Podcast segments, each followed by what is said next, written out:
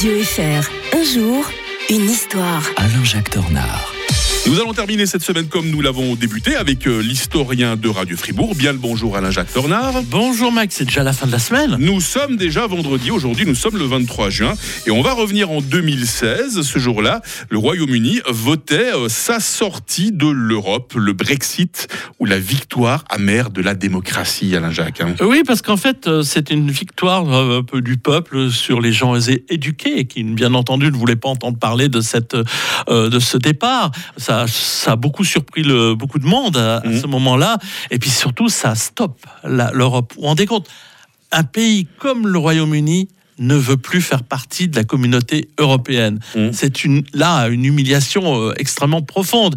Euh, on, on se retrouve d'ailleurs avec l'idée que le général de Gaulle, vous savez, qui disait qu'il voulait justement pas les Anglais euh, dans l'Europe parce qu'ils Mhm. seraient jamais des partenaires fiables et il risquait de mettre de, de, de, de prétériter l'avenir de, de l'Europe et ça n'a pas manqué. Hein. Mhm. Il faut pas oublier que Quel les- visionnaire ce général quand oui, même. oui. Il faut pas oublier que Churchill avait dit aux aux Français si on doit choisir entre l'Amérique et l'Europe, le continent, nous choisirons toujours l'Amérique. Mmh. Et c'est d'ailleurs, ça se vérifie en- de, de nos jours plus que jamais. En fait, on dit le nom à cette Europe euh, qui est issue du traité de Maastricht, qui n'avait pas du tout été apprécié par, euh, par les Britanniques. hein. Euh, Il faut bien se dire que longtemps, on a fait la, la politique des petits pas pour construire l'Europe, à la Jean Monnet, hein, une politique agricole, l'Airbus, oui, des choses symboliques, Ariane Espace, et le projet Erasmus pour les étudiants, l'espace Schengen. Le Euh, tunnel sous la Manche a pris du temps pour voir le jour aussi. hein. oui, exactement. Et puis tout à coup, euh, après 1992, c'est-à-dire après la chute du mur de Berlin,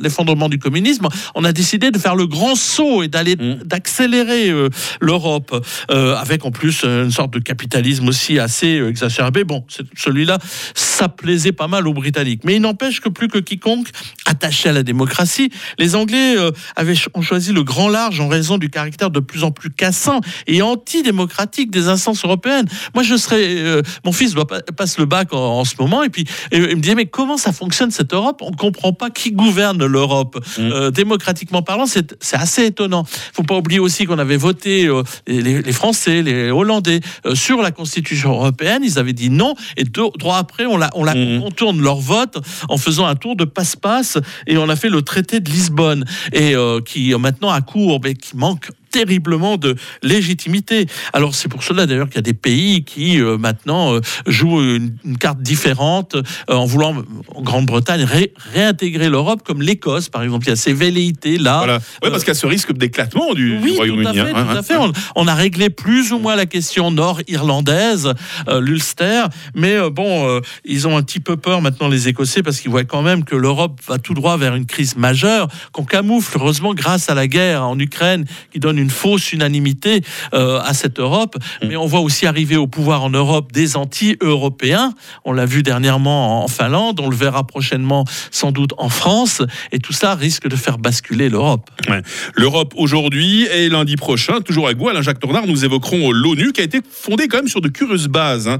Vous nous direz cela. On évoquera aussi euh, la paix euh, bâclée à Versailles, un très bel exemple de ce que l'ingérence américaine a causé euh, de pire en, en Amérique latine. Mais c'est la semaine prochaine qu'on en parle. D'ici là, je souhaite un très bon week-end à l'historien de Radio Fribourg. Oui, et puis tous nos auditeurs et auditrices, profitez bien. Il est 6h36 sur